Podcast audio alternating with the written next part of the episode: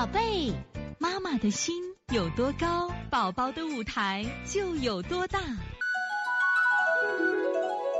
现在是王老师在线坐诊时间。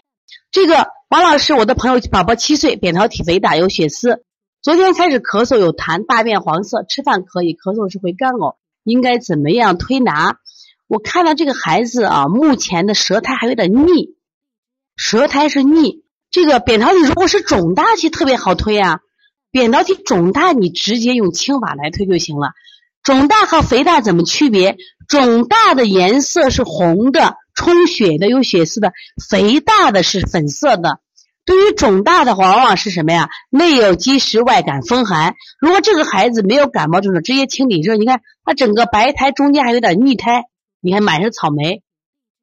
而且我经常给大家讲，这个下推背是治疗。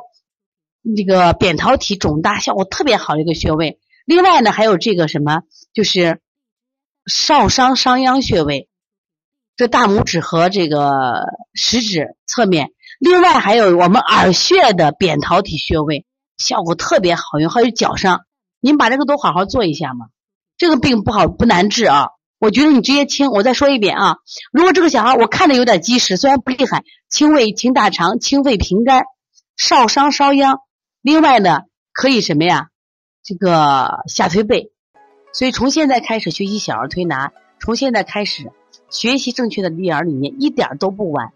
也希望我们今天听课的妈妈能把我们所有的知识，通过自己的学习，通过自己的分享，让更多的妈妈了解，走进邦尼康小儿推拿，走进邦尼康的课堂，让我们获得正确的育儿理念。